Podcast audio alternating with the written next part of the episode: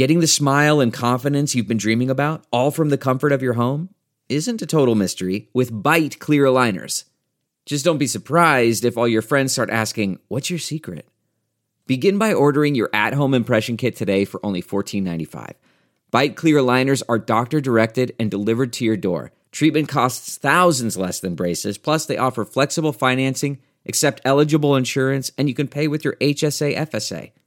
Get 80% off your impression kit when you use code WONDERY at Byte.com. That's B-Y-T-E dot com. Start your confidence journey today with Byte. Delve into the shadows of the mind with Sleeping Dogs, a gripping murder mystery starring Academy Award winner Russell Crowe. Now available on digital. Crowe portrays an ex homicide detective unraveling a brutal murder he can't recall.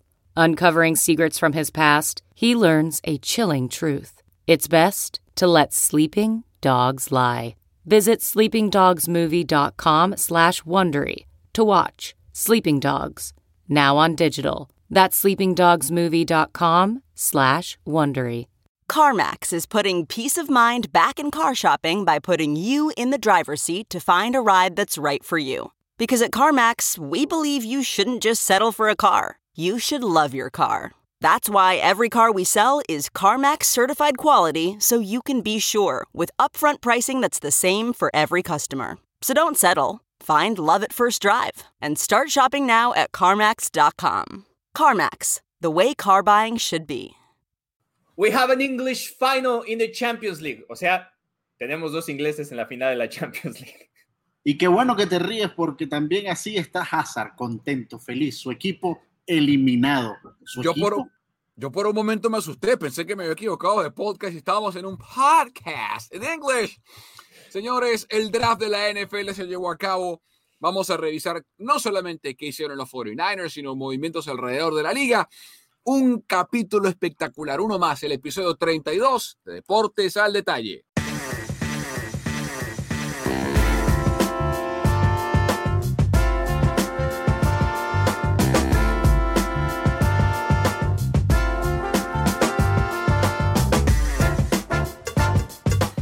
Tal? Feliz día, buenos días, tardes o noches, donde quiera que se encuentren y a la hora que nos escuchen, en el gimnasio, en el carro, en la oficina, en el baño, en la cama, eh, donde sea que nos escuchen. Qué bueno, gracias por estar ahí del otro lado. Carlos Justis, Carlos Mauricio Ramírez, Pedro Andrade, para conectarnos con todos ustedes en esta semana 32 de Deportes al Detalle. Caballeros, ¿cómo están? Feliz semana 32. Feliz semana 32. eh, hoy se supone que es 5 de mayo. No, no ha, no ha habido tacos, pero yo creo que Charlie ya está preparando la- los pints después de la victoria del Chelsea. Chicos, un abrazo, feliz semana 32. Yo muy contento porque es- ese número es exactamente mi edad, así que celebro doble. Oye, te estás riendo como Hazard. No me gusta, no me gusta tu sonrisa, no me gusta tu carcajada a, a los Hazard. Bueno, vamos a empezar hablando de la UEFA Champions League, de lo deportivo y obviamente de lo extradeportivo, acá en Deportes al Detalle.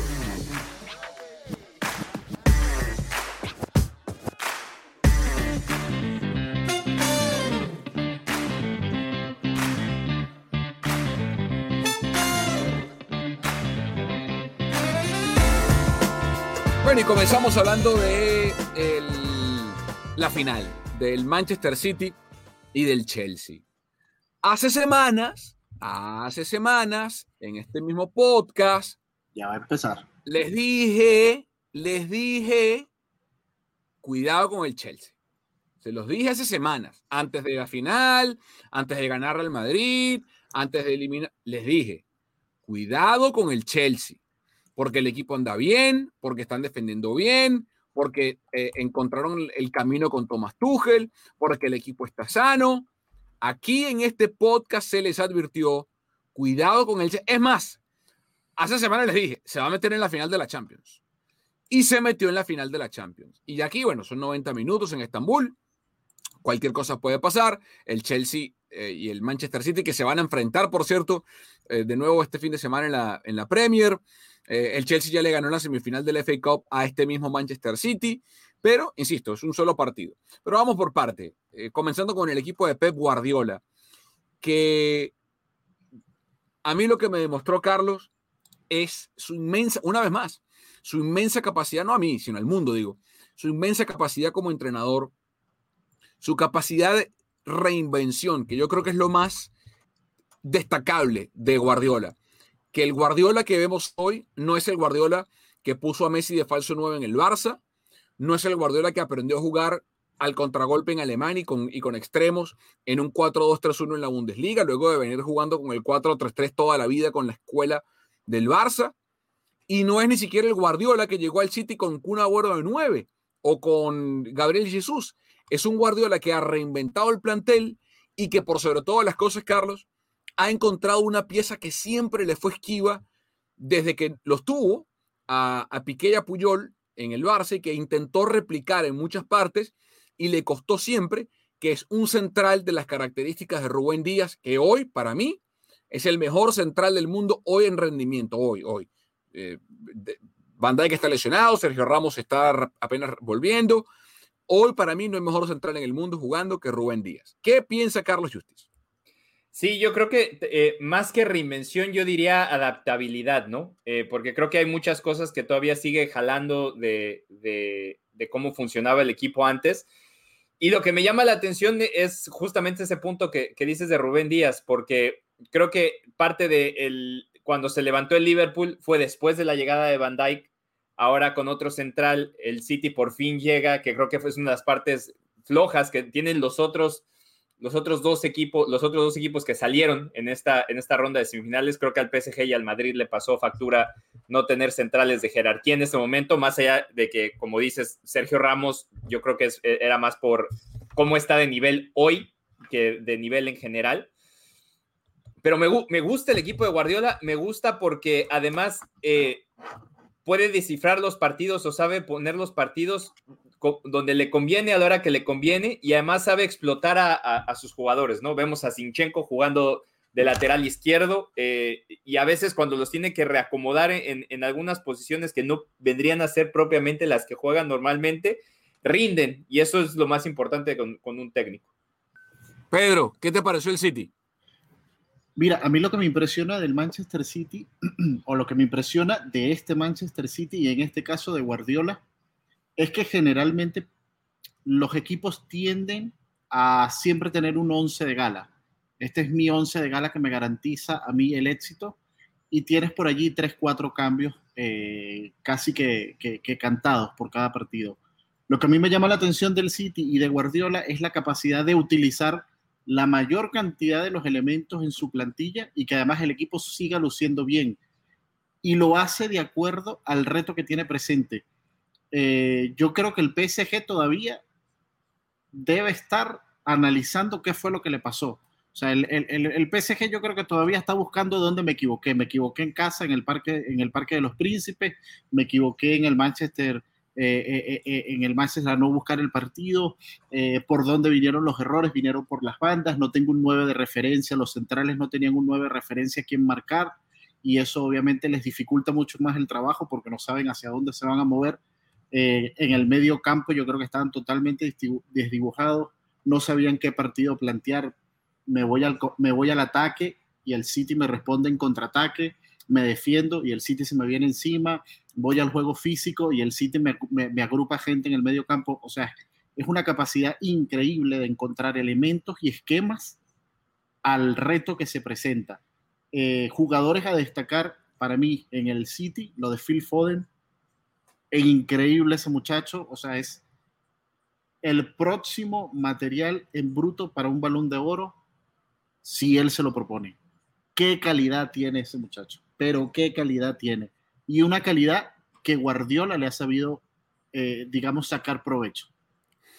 Hace, hace un par de años generó revuelo una cita que hizo Guardiola, una, declaración que dijo que el jugador con más talento que había dirigido era Phil Foden. Y, mira que Guardiola, digo, empezando por Messi para abajo, Y, y luego aclaró, porque obviamente la pregunta era, bueno, pero Phil Foden tiene más talento que Messi. Y se refería a talento natural, o sea, a habilidad natural, no que Messi no la tenga, sino que, pero se, eh, creo que explicó, si no me falla la memoria, que muchas de las cosas de Messi tuvo que trabajarlas por su físico, por la escuela en la que estuvo, o sea, aprender muchas cosas. Foden es casi que un, talento bruto, o sea, un, diamante que, que, sin la formación posterior a la que ha sido sometido en el Manchester City, es un talento realmente eh, abrumador. Y, y vamos a ver, eh, yo no digo que no, tampoco digo que, que, es un talento realmente impresionante. A mí lo que me asombra de, del City es la capacidad para jugar sin referencia. Fue esencialmente un 4-2-4, lo que planteó el City el, en el partido contra el PSG, sin delantero centro que lo viene haciendo toda la temporada o buena parte de la temporada. Y por otro lado, la ausencia de Mbappé en el partido de vuelta marcó mucha diferencia. Y Cardi no. Eh, a, mí no me, yo no, no termino de, de, entender qué le ven a Icardi, francamente. A mí me parece que es un delantero del montón, con, con todo el perdón del mundo. O sea, no, no creo que sea un delantero. El Icardi que, hizo cosas buenas en el Inter, eh, ya para mí quedó hace mucho rato, y llegó Lukaku y llegó Lautaro Martínez y no pasó absolutamente nada. ¿no? O sea, el, Inter no solamente no se desigualó, sino que acaba de ganar la Serie A. Entonces, a mí Cardi me parece un buen delantero, pero hasta ahí, o sea, no, no, no creo que sea el delantero centro de un equipo que pretenda contender por la Champions. Y en la acera de enfrente es todo lo contrario, un técnico que es capaz de sin delantero centro porque jugaron Bernardo Silva, Phil Foden, Riyad Mahrez eh, en el frente de ataque junto con Kevin De Bruyne y, y, dominar a partir de la posesión del balón, aparte con un mediocampista como Ilkay Gundogan que ha tenido un año extraordinario, pero todo también parte, Carlos, de lo que hace Rubén Díaz, porque lo intentó el, el PSG, tuvo el balón, tuvo oportunidades, tuvo remates al arco, pero Rubén parecía que estaban jugando tres Rubén Díaz en, la cancha en el partido de vuelta en el, en el Etihad y el City se mete con muchos merecimientos. Pep vuelve a la final de la Champions después de haber estado buscándola en el Bayern y no conseguirlo y ahora en el City. Y, y me parece paradójico que justamente lo hagas en delantero centro, ¿no? Que justamente el, el, gran descubrimiento o la gran ruptura táctica que en su momento Guardiola planteó que revolucionó el fútbol fue el falso 9, colocar a Messi como falso 9 y desempolvó, ¿no? Esa, porque eso no es nuevo, no, no, no, lo inventó Guardiola, simplemente Guardiola puso a Messi en otro puesto del campo y cambió todo el tema, toda la dinámica del conjunto. Y ahora lo ha vuelto a hacer no con un falso 9, sino con cuatro falsos 9, porque entran, salen, entran, salen, rotan, no tiene, eso le impide que tenga referencia fija a los centrales, hay maleabilidad en el campo de juego, todos tienen buen pie, así que todos pueden dar circulación constante de la pelota, Carlos, pero lo de Rubén Díaz es superlativo. Y, y, que además te, tiene, te, lo tiene que apuntalar, porque más allá de que Ilkay Gundogan ha estado teniendo un, un, un, buen momento, esa misma rotación a la hora de tener que hacer transiciones defensivas, sobre todo con los jugadores de estas características, pues te deja algo expuesto, ¿no? Porque solamente quedas con un solo, con un solo cinco que es Fernandinho, que tampoco es Engolo Kanté, uh -huh. eh, que está por todas partes. Entonces tienes, tienes que apoyarte en tu defensa, en tu línea defensiva, que siempre esté atenta para cuando haya esa, esa pérdida de balón, ¿no? Y, y, ahí es donde creo que se vuelve superativo. A mí lo que, me, lo que me impresiona y que creo que tiene mucho que ver con por qué el City está donde está es el, el nivel de Gundogan y el nivel de Kevin De Bruyne, porque mm. creo que Phil Foden es un complemento sí. a ellos dos que son los que llevan las riendas de, del juego. Eh, con, con, Foden lo que me queda claro y, y, que entiendo lo que dice Guardiola, lo veíamos desde el Mundial Sub-17 que gana con Inglaterra, eh, el que, el que no crea que Inglaterra sigue siendo candidato mm. al, al, al, Mundial del 2022, porque se quedó apenas a la orilla en el 2018, eh, no, sé, no sé qué está pensando, hay que ponerle un dinerito a los ingleses para, para estas nuevas competencias, porque esa generación ha sabido nutrirse y que además también tiene jugadores de unas características diferentes a las que ofrecía el fútbol inglés en otros tiempos, ¿no? Y creo que en ese sentido Guardiola le, le ha dado mucho a Foden y, y es una pieza importantísima y si no me acuerdo, si me acuerdo bien, también ese falso 9 que, que Guardiola utilizaba en el Barça, esa rotación del, era con Cés Fábregas por en medio. Eh, uh -huh. usaba, usaba, Messi con Cés Fábregas y, y, y, es difícil hacer esa marcación porque además es un equipo que no tira muchos centros, que no te juega muy directo. Eh, lo vimos en el segundo gol, el, el Chichenko encuentra el balón hacia atrás en un Kevin De Bruyne que tampoco tenía referencia, que le da espacio después de que sale eh, en el pique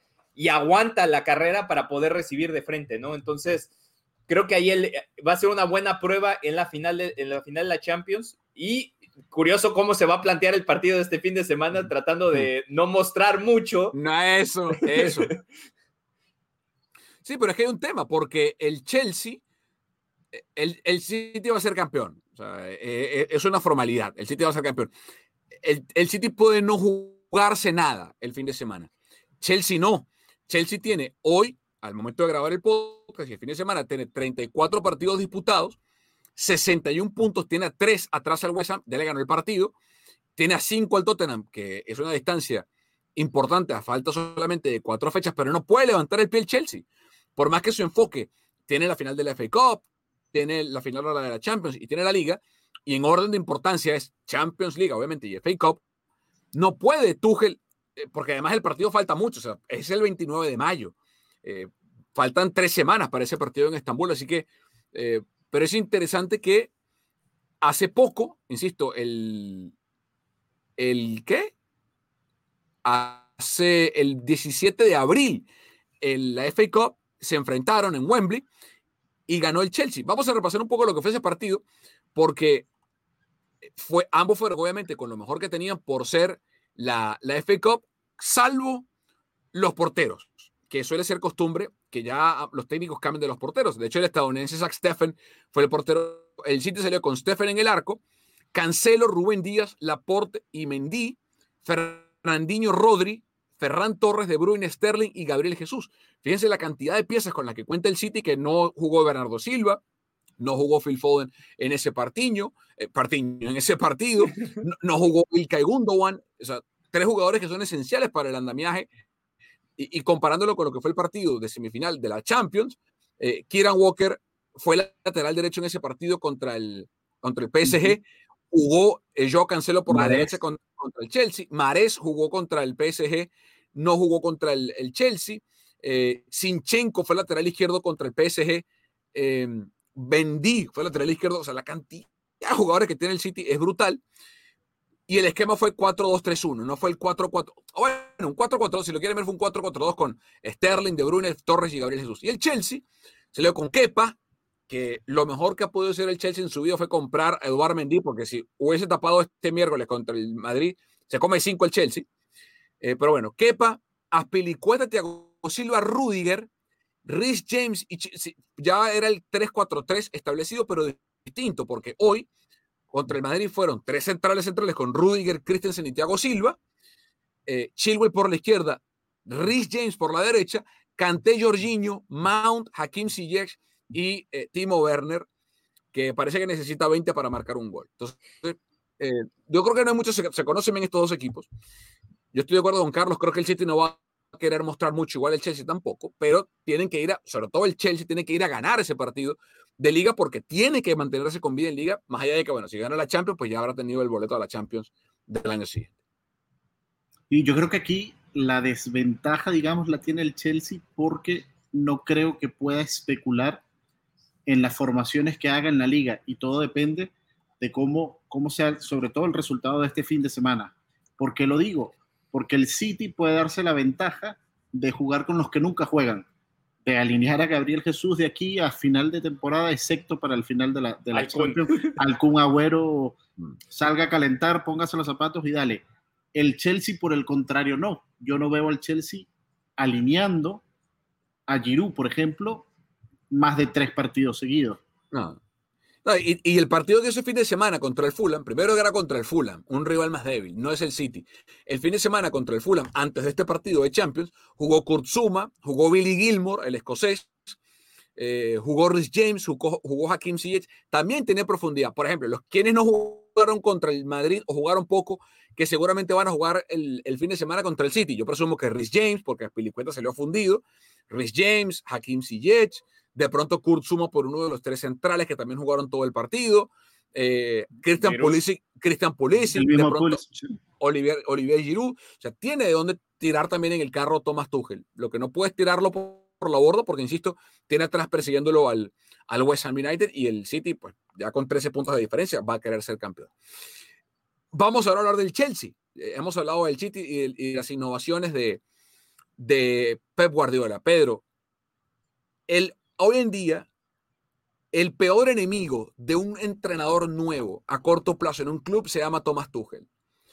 Porque indistintamente de los recursos con los que tiene a disposición Tuchel, y, me refiero al fútbol mexicano, a lo que sea, Tuchel le está dando argumentos a directores deportivos y, y presidentes de clubes en el mundo para decir, mira, ellos tienen un entrenador X, lo sacaron, pusieron un entrenador Y y con el mismo plantel de jugadores, mire lo que está haciendo. Pongamos en la Liga MX, no sé, el nuevo entrenador que traigan por el Tuca, que, puede ser el Piojo, o el entrenador que llegue y se sacan a Bucetich de Chivas, lo que sea, lo que sea. El argumento es, mira, no te pido que me lleves a la final de la Champions, pero fíjate el cambio drástico que dio el mismo equipo en poco tiempo con ese entrenador. Eh, no sé si es algo que se puede aspirar, pero lo que ha hecho Tuchel en cuatro meses con el Chelsea eh, está poco cerca de ser, poco lejos de ser un milagro, Pedro.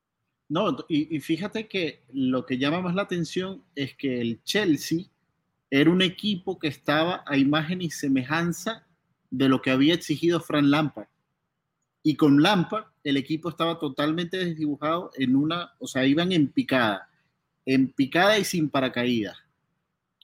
Tuchel llega y simplemente, yo creo que tiene que, ver mucho el tema de la experiencia.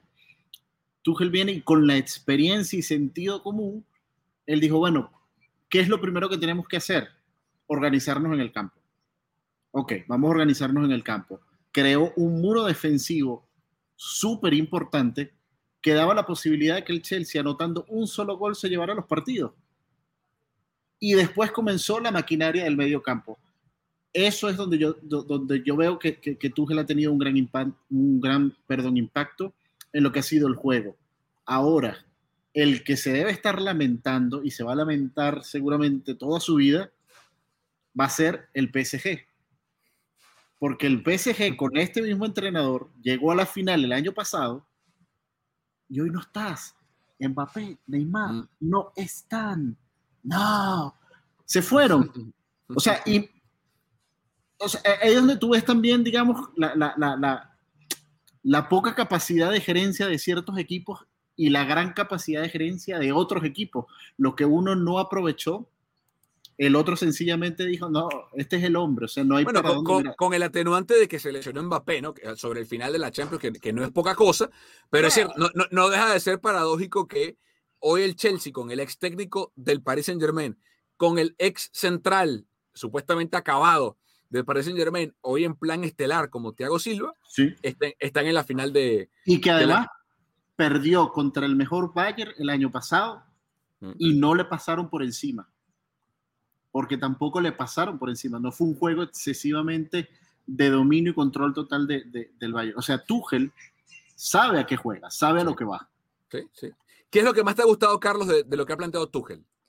Yo creo que el hecho de encontrar un una solidez defensiva con un planteamiento en, números poco defensivo. O sea, cuando te pones a pensar que tiene pies, solamente juega con tres centrales y, bueno, los dos carrileros en, teoría pueden ir y venir, le ha, dado, le ha dado mucha flexibilidad a un equipo que era muy rígido. Creo que ese era el principal problema con Frank Lampard. Tenía muy buenas piezas, pero cumpliendo en, una formación mucho más, eh, eh, ¿cómo se dice?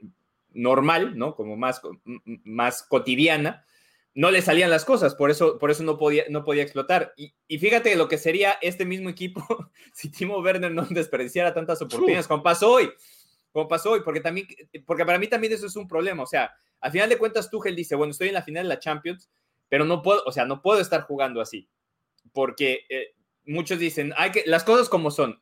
El mejor hombre del, otro equipo fue Courtois. Bueno, está bien, pero Courtois es un jugador y está jugando. Y, si juega bien y te saca tres, tú también. para eso le pagan, su sueldo dice, usted detenga, o sea... para eso son. Es el arquero. O sea, los defensas y los porteros para eso están. No puedes decir, ah, está teniendo un mal partido simplemente porque el arquero está teniendo un buen partido. Ahora, entonces... perdón, si estuviese porteando De Gea y me dices, De Gea tuvo un buen partido, esa te la, esa te la permito, porque De Gea es un desastre. Estoy, mira, me metí ahorita en un, en un problema. Bueno, esta es la parte, esto, este podcast lo grabamos en un, sí, lo grabamos en una, en una, en una plataforma de audio y video y la cámara de Carlos parece que está metido, uh, da miedo. Bueno, em, a mí lo que más me asombra de Tuchel son dos cosas. Primero, y coincido con Carlos, el orden defensivo, pero tiene varias, eh, tiene el, el orden en dos facetas distintas, o, en, dos facetas y tres etapas distintas. Primero, el orden cerca de, de Eduard la capacidad de tener 10 u 11 jugadores detrás de la pelota cerca de su arco y ser ordenados. Y los relevos que hacen, cómo persigue uno la diagonal, no lo suelta, si, y, hay, y hay versiones de marcación hombre a hombre y de marcación zonal, porque no es que se para y bueno, corta uno, sino que hay, hay asignaciones personales y asignaciones grupales o zonales. Esa es una. Y luego, cuando el equipo rival, cuando el Chelsea propone, cuando recupera y sale a proponer, cuando la pierde cerca del arco rival, e, ese, ese andamiaje defensivo eh, con líneas muy juntas de menos de 3, 4 metros entre líneas, se convierte en una manada de pitbulls que persiguen con presión alta a cuanto jugador rival pueden ver en campo rival. Pero a mí lo que más me asombra es el interín, Carlos y Pedro. El, sobre todo cuando pasan de la faceta que acabo de describir, la presión vertical, la presión alta, cuando el rival, las pocas veces que lo logra, porque son muy eficientes, cuando el rival logra saltar esas líneas de presión alta, el equipo se repliega con una rapidez y un orden que es pasmoso. O sea, hoy le ganaron un Madrid que es cierto, estaba cansado, se veía diezmado físicamente, eh, jugando con tres centrales que yo no entendí que eso Zidane, o sea, no sé por qué sacó a Sergio Ramos, Militao y Nacho, puso a Vinicius de carrilero por la derecha, que no juega ahí, eh, o sea, no entendí que eso Zidane, yo creo que ni él se entendió que quiso hacer Zidane, eh, de verdad fue un partido, creo que quiso, sobrepensó el partido por quererle darle cabida, juro, a Sergio Ramos con poco ritmo, no entendí por qué Hazard fue titular y eso es un tema que vamos a tocar a continuación, pero en fin, y para mí, ese orden defensivo tiene dos explicaciones. La capacidad de tres, o siempre vas a tener tres centrales, al menos uno o dos atrás para aguantar la línea, porque un central es el que salta, generalmente uno, o Christensen o Suma, Tego Silva poco lo hace, o Rudiger, pero lo, por sobre todas las cosas, es que tiene que yo creo que es el mejor recuperador de balón y atacador de espacios en el mundo, que es N'Golo Kanté.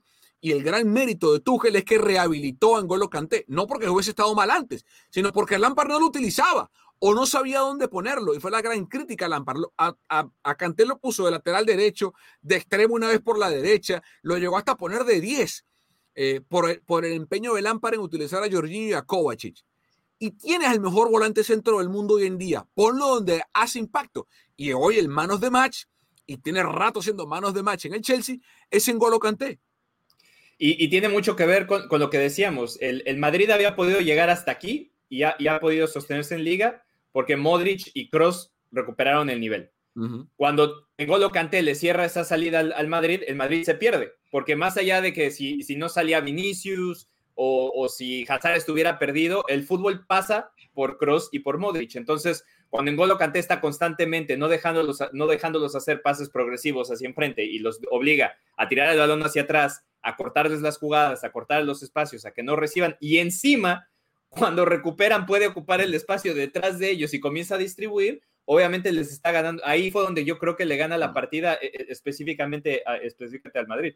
Sí, no, coloquialmente se los merendó y yo creo que se vio mucho más en el primer partido, en el de ida, en, el, en, visitando el Madrid, donde además el portento físico, o sea, ve, ve, la diferencia física de Canté con cualquiera de la media del Real Madrid. O sea, ellos estaban arrastrándose literalmente por el campo. El segundo gol, la recuperación que hace Canté es increíble, o sea, la distancia que corre, además el sprint a corta distancia que se tira, recupera el balón, inmediatamente tiene visual para pase.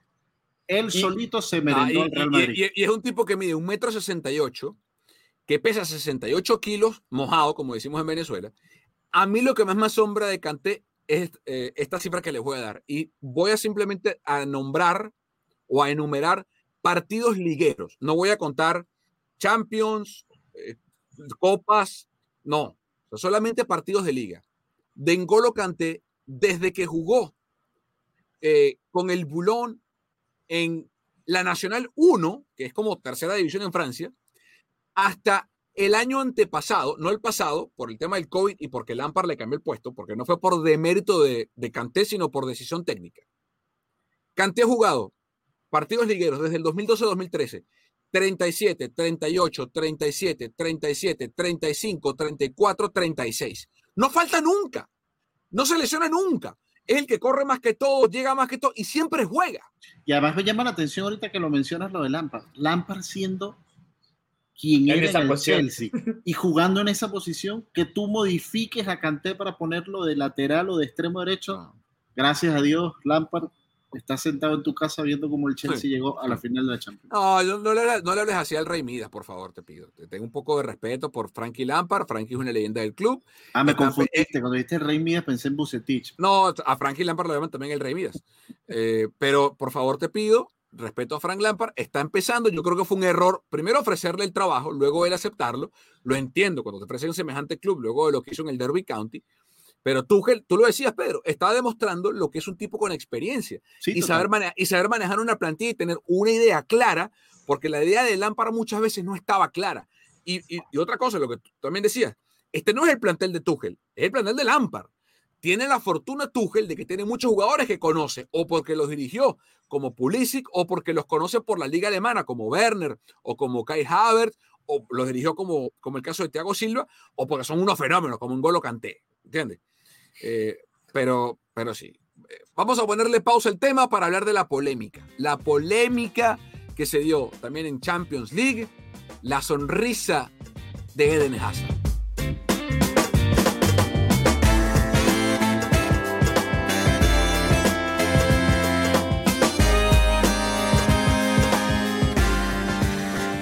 Yo no conozco a alguien que le gusta perder. No. Digamos, una cosa es que tú tengas la capacidad de, ante la derrota o la adversidad, sacar, ver el lado positivo y aprender de eso y ser una mejor persona o atleta o profesional luego de la adversidad. Otra cosa es que te guste perder. A mí no me gusta, yo odio perder. Y creo que a todos los que estamos en este podcast no nos gusta perder. Y luego de la derrota de hoy entre el Chelsea y el Real Madrid, en donde jugó un partido espantoso como la mayoría de los que he jugado desde que llegó hace dos años a, al Santiago Bernabéu. todas las postales se fueron con Eden Hazard, quien luego de años jugando en el Chelsea, el volante belga que llegó en el 2012-2013 al Chelsea, justamente luego de una, dos, tres, cuatro, cinco, seis, siete temporadas en vestido azul, aterrizó en Madrid. Ah, bueno, mientras sus compañeros se iban iracundos al vestuario porque te acaban de eliminar en la semifinal de la Champions un pasito de la final, él se fue a reír y a, saludar a sus compañeros del Chelsea en el terreno de juego. ¿Qué opina Carlos Justice de eso? ¿Fue un error grosero, antideportivo y anticompetitivo de Eden Hazard o se está exagerando la cosa? Eh, a, mí en lo personal no me gusta. Eh, y no lo digo por, por, la parte competitiva. No le estoy pidiendo a Hazard tampoco que se tire a llorar y, que reviente el, vestidor y se vaya. No. O sea, se puede quedar en la cancha, saludar a sus compañeros, para mí hay una diferencia muy, muy específica entre saber que es parte de tu trabajo y estos son tus compañeros de trabajo, algunos de ellos son tus amigos. Está bien, los felicitas, los abrazas, les puedes hasta sonreír. Esa parte no, no creo que esté mal. Eh, si hay alguien a quien le moleste, pues obviamente no ha estado dentro del medio en ese sentido. Para mí el problema es que de todas maneras, como parte de tu trabajo, tu trabajo como futbolista, lleva una parte cuantitativa de, primero, de exigencia con uno mismo por rendimiento y segundo, de competitividad. Entonces, cuando tienes un partido que significa tanto, porque esto no es un partido de liga que se perdió y no pasa nada. Eh, cuando quedo eliminado de la competencia más importante que tengo a nivel de club con mi club, pues también lo tengo que tomar con un poquito más de seriedad. Y yo entiendo que no, pero a lo mejor porque acá se siente como en su familia, no.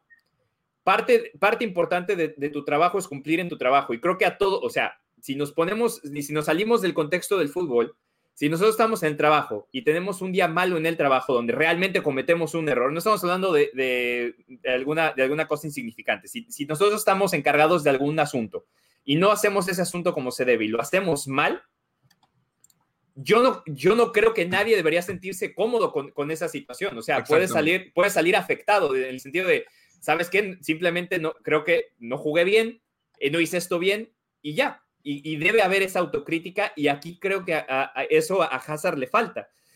Y si definitivamente ya estás en el punto en el que, a lo porque esa parte no la sabemos dentro, de, dentro del club, a lo mejor no se lleva con Zidane, a lo mejor ya está harto de Madrid, eso no lo sabemos. Y eso sí se lo doy como beneficio de la duda. También parte de tu, de tu chamba es saber que tienes la cámara ahí enfrente. si de plano ya estás muy hasta el gorro, como decimos en México, de todo, métete al túnel, vete platicando con tus compañeros y en el túnel igual te ríes, los abrazas y todo cuando ya no tienes la cámara encima. Y eso también es, para mí eso también es parte del trabajo. Y está bien, a veces se equivocan, pero en, en este caso en específico tienes que entender que como, son las, como es la situación, es muy fácil darse cuenta que no es el momento. O pensando, en el, perdón, pensando en ese mismo sentido que lo estás diciendo de la cámara está ahí, ¿por qué no pensar que lo hace conciencia porque la cámara está ahí? O sea, también, ¿por qué no pensarlo de esa otra manera? Eh, hay un refrán, y no me quiero poner romántico. Ajá, ajá, Hay un refrán. romántica con eh, Pedro sí. Hay un refrán que dice: El primer poema que leí fue la sonrisa de mi madre. A ver si mañana el Chelsea no sale con. No, el primer, no, el primer poema que leí fue la sonrisa de Hazard. No, chico, no, no, no. No, uno nunca sabe. Con el hijo pródigo, tú no, lo, tú no, lo, tú, tú no, lo, tú no lo quieres ya en el Chelsea. En el, Chelsea, no, chico.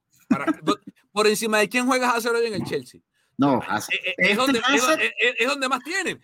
No, este Hazard es un desastre. Ziyech, Pulisic, Werner, Havertz. No, o sea. Claro, este Hazard, este Hazard es un completo desastre. Pero, el, original, no el que le cambiaron al Real Madrid. Exacto, pero el original, el que compraron hace años, por encima de lo que me nombra. Mason Mount, Callum Hudson-Odoi, Kai Havertz, Hakim Ziyech, Christian Pulisic. ¿Dónde juega ese hombre en el Chelsea? Bueno, pero si, le recuperaras el nivel, ¿no estaría al nivel de ellos? Ah, bueno, pero, y, si, y, si yo, y si yo tuviera alas fuera, fuera Batman. Bueno, pero es lo mismo. No, pero o una capa, qué sé yo, fuera No, pero mi rey, así no. No, no, no. Déjalo ahí, déjalo ahí. Ya gastaron sus 100 millones en, en, en el señor Hazard y además que él dijo que había cumplido una etapa en Inglaterra y que ya esa etapa estaba cumplida y que su sueño era jugar en el Madrid. Bueno, ahí está, ahí está. Juegue su, juegue su sueño en el Madrid, me parece muy bien. Es una cosa. ¿No, ¿No, eh, te parece una versión salvando distancia a los Gareth Bell? Y eso, porque Gareth Bell sí rindió, pero digo, pero digo, digo, digo la parte final, la, la, la, la trama final del, de lo que está ocurriendo. ¿Cómo lo ven? No, ¿Cómo lo vendes? ¿Cómo lo posicionas? pero Bale, tenía, Bale tenía una, una, excusa porque Bale le ha dado mucho al club. Entonces, no, por eso dice, por rendimiento, Bell, o sea, Mira, pero es, es, más fácil que haya un rompimiento cuando tienes un, eh, un, rompimiento, cuando tienes un rendimiento tan bueno y que además marcas goles eh, en, las, en, las, en los partidos más importantes del equipo y siempre apareces y de repente tus demandas no se cumplen, ahí es más fácil que haya un rompimiento. Acá, ¿qué, qué, viene, qué puede exigir Hazard hoy? Es que el, a eso un, un nutricionista a lo mejor. No, pero es que a eso iba.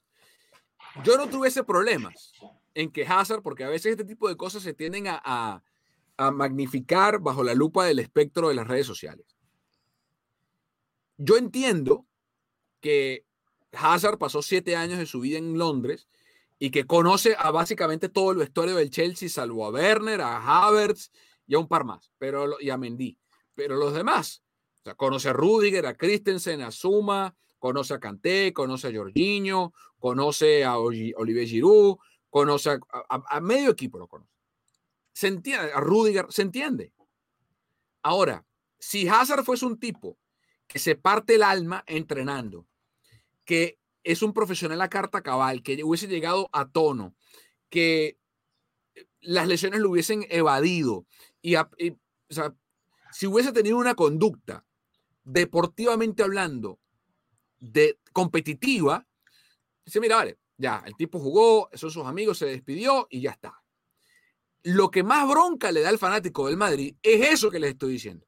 Que el tipo llegó gordo, no entrena, no se prepara, se va para Bélgica, se lesiona el tobillo, regresa. Una cosa, Hazard con el Chelsea jugó 352 partidos en total en siete años, marcó 110 goles y 92 asistencias. Con el Madrid, en dos años tiene 40 partidos, 4 goles y 7 asistencias. No seas malo. No seas malo. O sea, digo, malo no como jugador, malo de que, o sea, encima de que todo lo que hemos comentado, lo que molesta, bueno, esta es como que la gota que derramó el vaso. Y pareciera que ya el, ciclo, de, el tema está que si eres el Madrid, ¿qué haces? O sea, para empezar, Dan va a seguir en el equipo, sí o no. Dependerá de que gane la liga, sí o no. Primera pregunta. El fin de semana se puede definir la liga. O no sabemos. como lo ha estado la liga, quién sabe. Yo creo que el Sevilla se bajó del carro con la derrota contra el Athletic. Pero si el Madrid gana la liga, aguantan a Zidane. Y si lo aguantan, él va a querer aguantar a Hazard. A Hazard le importa. O sea, le, importa un comino lo que está. O, mira, quiere ver 15 y último y déjenme en paz comiendo tortilla española y hamburguesa. Mira, mira esto ahorita que diste los números. Fíjate esto. Partidos ausentes por lesión por equipo en el Chelsea. En siete años, 26. En el Madrid van 49. Sí, sí. Y no va ni a la mitad de lo que jugó en el Chelsea. Sí, sí se ha perdido media temporada. Y, y, es lo que decías, y es lo que decías desde el principio. Si hubiéramos tenido un, además, si hubieras tenido un partido muy parejo, o sea, si pierdes, no sé, si estás en un, en un partido, emocionante y acaban colgados del poste y que tenías 2 a 1. Si por lo menos hubieses chutado, hubieses hecho algo, ríete. por eso digo, digo tú, metes un gol, o sea, yo, si el partido, esa parte sí creo que es como la realidad se queda en la cancha. Tuviste un gran partido, tuviste una gran exhibición, ya diste el espectáculo y después si te ríes con tus amigos, los fanáticos no tienen por qué importarles. Pero digo, en este caso en específico, tiene que haber un poquito de autocrítica sabiendo la situación en la que estás y que además no diste un buen partido. Por eso, por eso yo digo que más que perder o ganar, porque creo que perder es parte del fútbol, uno puede, uno puede tener un buen partido y, perder. Y, a lo mejor ahí sí es de carácter, hay quien lo toma diferente. Muchos futbolistas profesionales, de hecho, ya no los toman tan a pecho porque dicen que, uno no puede vivir así. Cés Fábregas lo contaba, que cuando jugaba, que cuando, cuando empezó a jugar al fútbol, él, lloraba y perdía los partidos, veía que los demás se reían y no lo entendía y decía, y después se dio cuenta que conforme van pasando los partidos, es que no puedes vivir así porque el estrés es demasiado. O sea, es tu trabajo, ganar y perder es parte del trabajo y lo tienes que asimilar como, bueno, perdí, no me gustó, me molesta, ta, ta, pero voy, saludo, todo bien y, le paso la página y tengo un partido que sigue y tengo que ir a entrenar mañana. Acá el, caso de Hazard no es ese, no está en esa posición para, para poder decir eso, porque además el rendimiento individual y colectivo de hoy no fue bueno. Entonces creo que, sí, creo que sale sobrando eh, estar como que no pasa nada tampoco. Miren, Hazard llegó, acabo de sacar una cuenta. Hazard llegó al Real Madrid el primero de julio del 2019.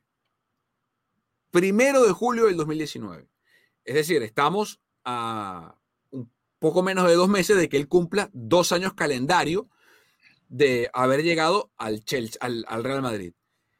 En esos casi dos años calendario, Pedro daba la cifra en partidos, que da, que da, un, da una referencia. Yo tengo la cifra en días. Días lesionado, que ha tenido Hazard desde el primero de julio del 2019 hasta hoy, que estamos grabando el podcast 5 de mayo. 358 días un año, un año lesionado, de dos, un año estado lesionado. Entonces, eso es lo que le da la bronca a la gente. Eh, ¿Y qué hacen con, con Hazard? Porque lo pueden vender, algún club lo va a querer comprar. Al, a los 115 millones de euros que lo pagaron, ciento y pico, no lo van a vender a nadie. Y pospandemia menos. Pospandemia menos. Entonces, la pregunta es, ¿a qué club y a qué coste?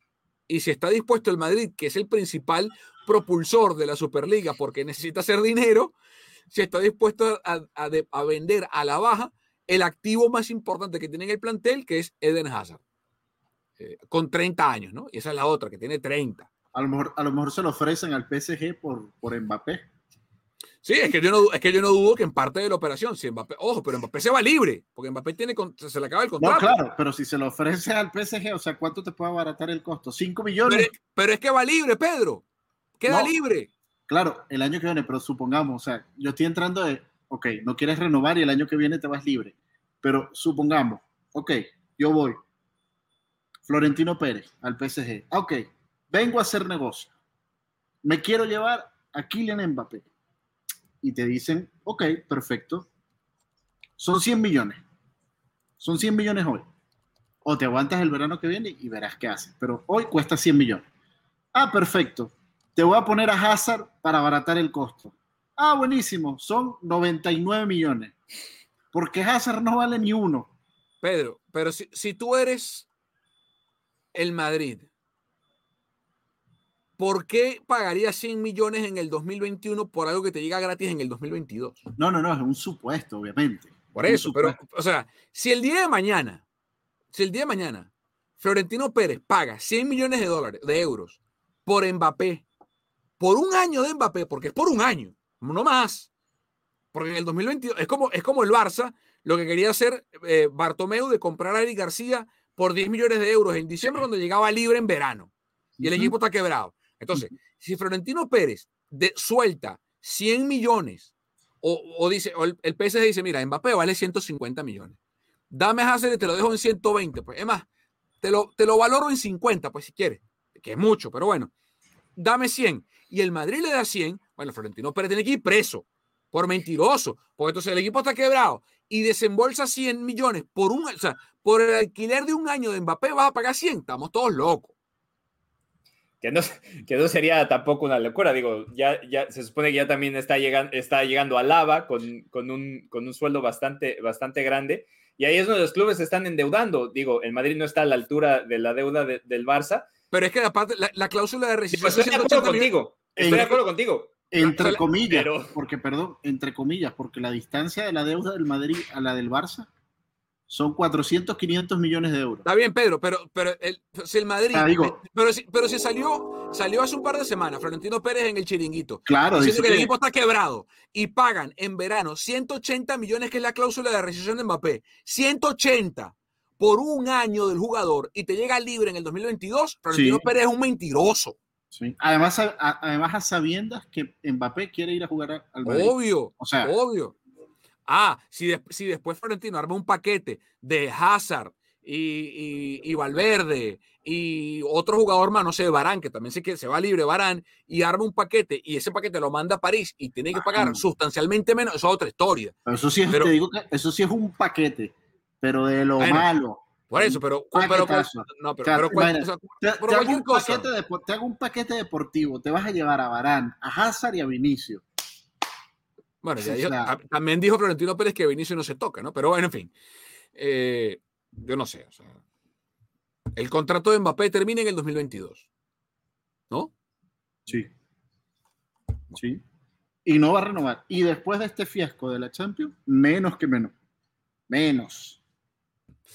Eh, entonces, ¿dó- ve- yo no veo, yo veo a Hazard en Madrid hasta que se rehabilite, porque o sea, se recupere como jugador, porque no, no creo que Florentino quiera salir de esa inversión a la baja. ¿Ustedes qué dicen? Para mí va a ser un caso, perdón, tipo James Rodríguez y Ben.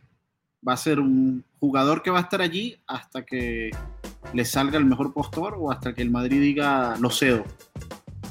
Yo, yo creo que si, si tiene una buena euro, porque la También. posibilidad de que tenga una buena euro, sube el activo y le dice, ¿sabes qué? Gracias, bye. Chup.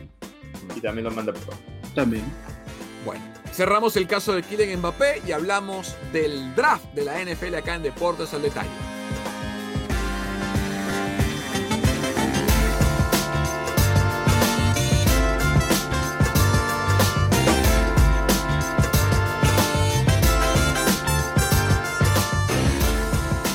En, en su ventana de esta aplicación en la que estamos grabando el chat, el Villamelón de Pedro Andrade se identifica a sí mismo como Pedro Trey Lance Andrade.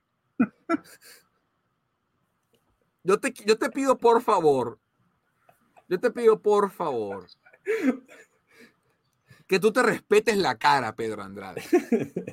Tú ahora eres hincha del Real Salt Lake, del Utah Jazz, de los Utah Utes, de Brigham Young y cualquier otro equipo que esté en, en- el área de Utah. Te pido, por favor, señores, ¿qué opinamos del draft de los 49ers? Empezando con mi muchacho, Trey Lance. Lo, lo, que habías dicho la semana pasada, creo que fue un movimiento inteligente por parte de, de los Niners y, y, además que va de acuerdo a lo que venían predicando, ¿no? En ningún momento, y, y eso lo dije yo toda la temporada pasada, yo en ningún momento sentí que Jimmy G iba para ningún lado, no lo iban a mover, iba a ser el titular, lo estuvieron diciendo. Obviamente Cal tiró por ahí que si, bueno, pues si llega algo, algo mejor o algo extraordinario, lo podemos pensar y que no sé qué. Pero la realidad es que siempre pensaron en que continuara con el proyecto. Y ahora agarran a un proyecto con muchísimo techo que no está para ser el titular el día uno en la, en la NFL, sobre todo porque además se pierde la temporada del 2020 pero que tiene para aprender muchísimo en un sistema que le va a servir, en un sistema que lo va a hacer crecer y creo que aseguran por lo menos el, el, futuro de la franquicia para tener a un activo importantísimo en la posición más importante que hay en el fútbol americano de aquí a los próximos cuatro o cinco años por lo menos. Nosotros hicimos un live ese día. Yo perdí el control, la verdad. Yo lo confieso. Yo, no. estaba, muy yo estaba muy nervioso. Yo no, ni me reí, fue, un, fue el colmo. Sí, no te Carlos, Carlos, se quedó en shock, así como que. Yo no sé qué está. Yo creo que la emoción, porque. Eh, Viste que hay gente que se habla del, del, del flight, fight, or. ¿Cómo es? Eh, flee, fight, or. No sé, se me olvidó el otro. Eh, yo creo que Carlos se. Con, o freeze. Ajá, exacto. Freeze. Freeze, fight, or flee. Algo así. Y Carlos se congeló cuando vio el como que no lo puedo creer. Yo exploté yo exploté eh, porque creo que fue el pick correcto. Y lo dijimos en el podcast. A mí me gustaba siempre desde que, que lo vi jugar y desde que supe que San Francisco sub, subió al pick 3, eh, quería que fuese Trey Lance, porque si bien es cierto, es de los tres el menos experimentado y el más joven, y por ende el que tiene el piso más bajo, también creo que es el, creo que, es el que tiene el piso más alto, el, el techo más alto, porque está crudo, pero tiene el, la cabeza bien puesta sobre los hombros.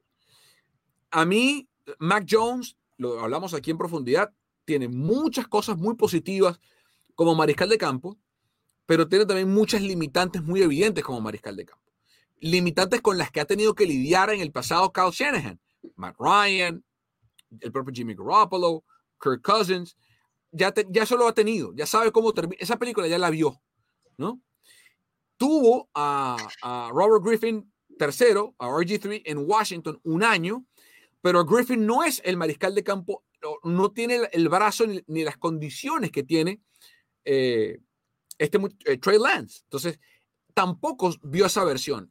Lance pareciera ser un, un, una amalgama entre el aspecto físico de RG3 el brazo, porque tiene mucho más brazo que cualquiera de los otros que acabamos de mencionar, y aparte la parte intelectual, la parte emocional. Y lo, no sé si lo contamos aquí, muchachos, que Lance creció en Minnesota, en, un pueblito pequeño en Minnesota, de padre negro y madre blanca, en una zona del país donde es predominantemente blanco, ¿no? Y, él hablaba mucho de cómo eso lo, lo formó como ser humano, las cosas que tuvo que atravesar como niño creciendo en un hogar de padre eh, negro y madre blanca, y las cosas que luego tuvo que lidiar, porque él, era el principal prospecto de mariscal de campo en el estado de Minnesota, pero luego ninguna universidad grande le quiso ofrecer una beca como mariscal de campo, incluyendo la Universidad de Minnesota, que hoy se debe estar lamentando. Y, y él no, él apostó a sí mismo aceptó la oferta de North Dakota State, que es un programa mucho más pequeño, no está ni siquiera en División 1, se fue a esta universidad donde salió Carson Wentz, por ejemplo, y que corre un sistema eh, ofensivo profesional, lo que llaman un Pro Style Offense. Eso lo corrió ahí Trey Lance y ahora lo va a poder sentarse en una, en una situación que requiere Pedro de mucha madurez de su parte, porque él tiene que entender que no va a jugar. Más allá de que va a competir por el puesto con Jimmy Garoppolo, tiene mucha desventaja con de respecto a Jimmy en dos aspectos que son muy importantes, experiencia y conocimiento de la ofensiva, que lo va a poder aprender, seguro. Y aparte tiene la bendición, con la que no contó Garoppolo, de ir a un sitio en el que le están diciendo a Lance, las llaves son tuyas dentro de un año o dentro de un tiempo. Jimmy nunca tuvo esa ventaja en, en Nueva Inglaterra, porque él, él, llegó, fue drafteado a un sitio en el que el coach probablemente le dijo algo, Belichick o el coordinador ofensivo, Josh McDaniel, le dijeron algo, pero el dueño quería otra cosa y el titular quería otra. Aquí es totalmente lo contrario. Aquí Jimmy sabe, Jimmy, un año tú, y si te va bien, bueno, y, si este, este, este, muchacho juega bien, pues ya esto te va a ayudar y tú seguirás en tu carrera en otro lado. Trey sabe eso. Entonces, llega, va a tener un mariscal de campo por encima de él que lo va a poder eh, educar, ayudar, eh, tutorear sin trauma, Pedro. No, totalmente. Y primero, eh, puntos a destacar de lo que fue este draft. Lo primero, la seriedad de la franquicia de los 49ers. ¿Cómo fue el manejo o la filtración o no filtración de lo que iba a ser su pick? Eso, eso hizo que fuese totalmente inesperado. Y por eso tú te volviste loco, porque era el de tu preferencia, pero digamos no era el que se esperaba. Porque caímos en el error o empezamos a tratar de asumir que Mac Jones, por ser lo más semejante a Jimmy Garoppolo, y entendiendo que Jimmy G no estaría el año que viene, o a lo mejor en dos años, era el que mejor se ajustaba para, para, para San Francisco. Y no fue así. Eso por ahí nos da parte de la seriedad de lo que fue los 49ers. Segundo, para mí este draft de los 49ers ha sido uno de los mejores, de los mejores por lo que se eligió, porque se eligió pensando en de inmediato y pensando a futuro. O sea, fue una mezcla como, como, de, como de, de, dos necesidades. Tengo unas necesidades a corto plazo, pero también tengo unas necesidades a largo plazo. Y para mí ha sido uno de los mejores, eh, de los mejores drafts. Viendo videos de Trey Lance, me llamó la atención, lo decías tú, la semana pasada cuando estaban haciendo el en vivo, justamente que estaban haciendo el draft, eh, tú, tú, tú, hablabas de la mecánica, ¿no? O sea, tiene muy buen brazo, pero hablabas también de la mecánica y hablabas mucho del apoyo, del apoyo de, del, pie, cómo se plantaba en el terreno de juego. Viendo videos me llamó mucho la atención. Es un detalle que obviamente tiene que corregir. No me parece que sea nada difícil o del otro mundo. Son cosas de cuando ya llegas a, la profesión, a, hacer, digamos, en este momento comienza tu carrera profesional como Dios manda ese tiempo que toma en plantarse o ese minisegundo que toma en plantarse de más. Si lo pusieras a jugar el día de mañana, obviamente, no, no digo que vaya a fracasar, pero sí la va a pasar muy mal. Ahora, la ventaja que sacaría en uno o dos años corrigiendo eso, cuidado, ¿eh? Cuidado. Que este muchacho sí pinta y pinta para cosas buenas.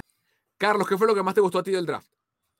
Eh, me gustó el, el, hecho de que eh, los, Niners mostraron e, esa sinergia además que hay entre John Lynch y Kyle Shanahan, ¿no? Porque creo que una de las razones por las que todo el mundo pensaba que tal vez Mac Jones podía hacer la elección, no era tanto porque a la gente le gustara la elección, sino por el pasado en, elecciones que había tenido Kyle Shanahan. Entonces, si, Shanahan tenía totalmente el control de ese, de ese pick, había algo en, en el, por historial que la gente decía, lo más seguro es que se va a ir con el perfil del quarterback con el que está acostumbrado porque así corre su ofensiva. A final de cuentas, y, lo dijeron en esa eh, conferencia de prensa antes de que Shanahan nos eh, le tuvimos que tuitear el, domingo en la noche para decirle que estábamos vivos. Eh, lo dijo John Lynch. A mí lo que yo me gusta trabajar con, Kyle porque una de las cosas que creo que Kyle, de hecho, respeta mi opinión. Entonces creo que ahí fue una, fue una decisión conjunta. Creo que se sentaron los dos, vieron el video, vieron sus necesidades y dijeron, vamos a ir con esto. Y la, parte que, emociona para los fanáticos de los Niners es precisamente eso, que están en una, en, una estructura donde hay un plan a largo plazo, hay un plan donde las piezas van cayendo. Pueden funcionar o no porque no hay garantías nunca en, el deporte, no hay garantías en los drafts, o sea, al final de cuentas, ojalá a, Trey tenga una carrera muy larga, lo respeten las lesiones, por ejemplo, son cosas que no se porque por ejemplo Andrew Locke era un prospecto buenísimo, sale como primer pick del draft, pero al final de cuentas las lesiones y, el, y, la presión y todo acabó siendo su carrera corta. Entonces, a eso me refiero con que no hay garantías. Entonces, ojalá tengamos, tengamos lo mejor, pero a mí lo que me gustó fue eso, el hecho de, de, la seriedad y el hermetismo con lo que lo manejaron, porque además, al final de cuentas, el, el draft es un show.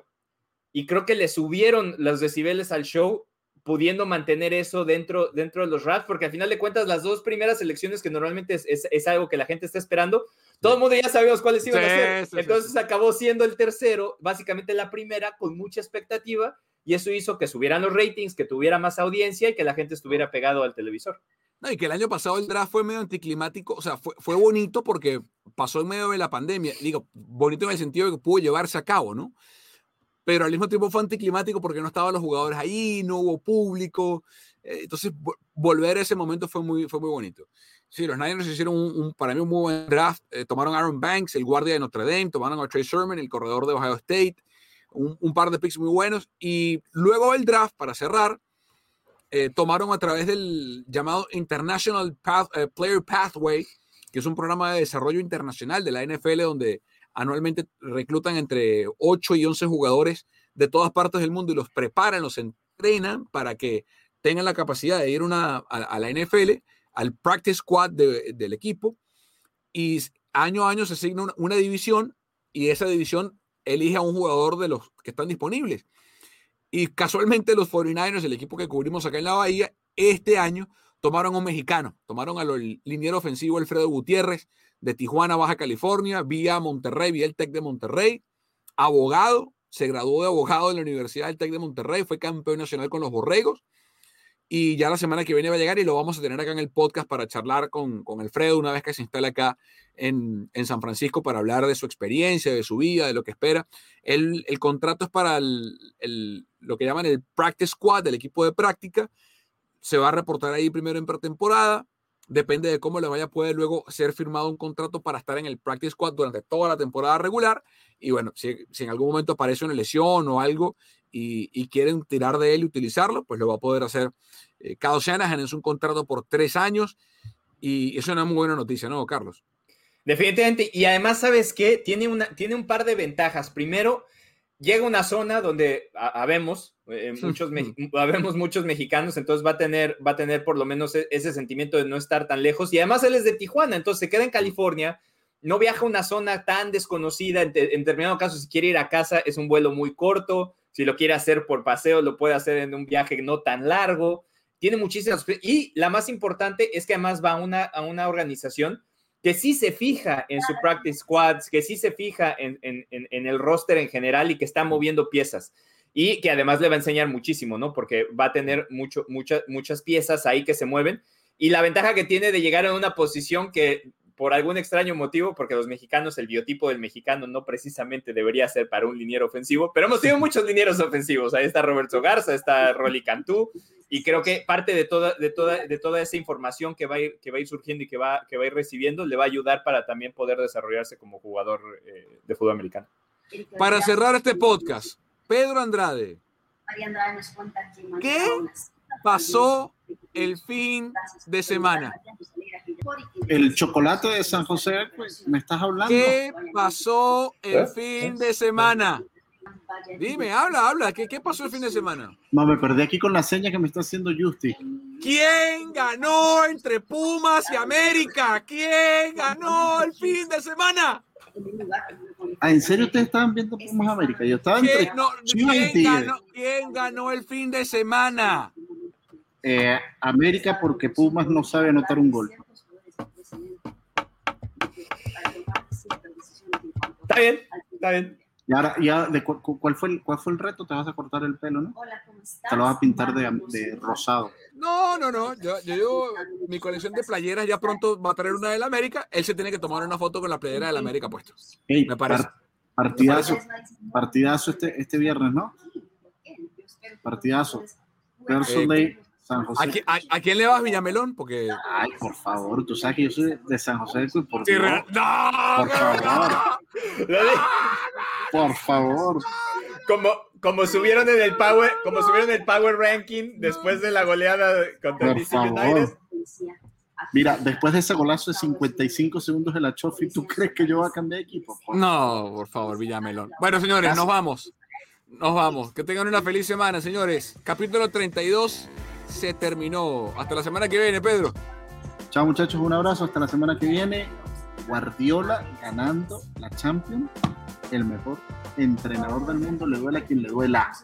Chao, Con dinero Charlie. sin dinero. Abrazo para los dos. Nos vemos la semana que entra, ya después del repechaje. Porque hay Eso. repechaje. Y, este, y ojalá podamos tener un partito más, por lo menos. ¿no? Esto fue Deportes al Detalle. Chao.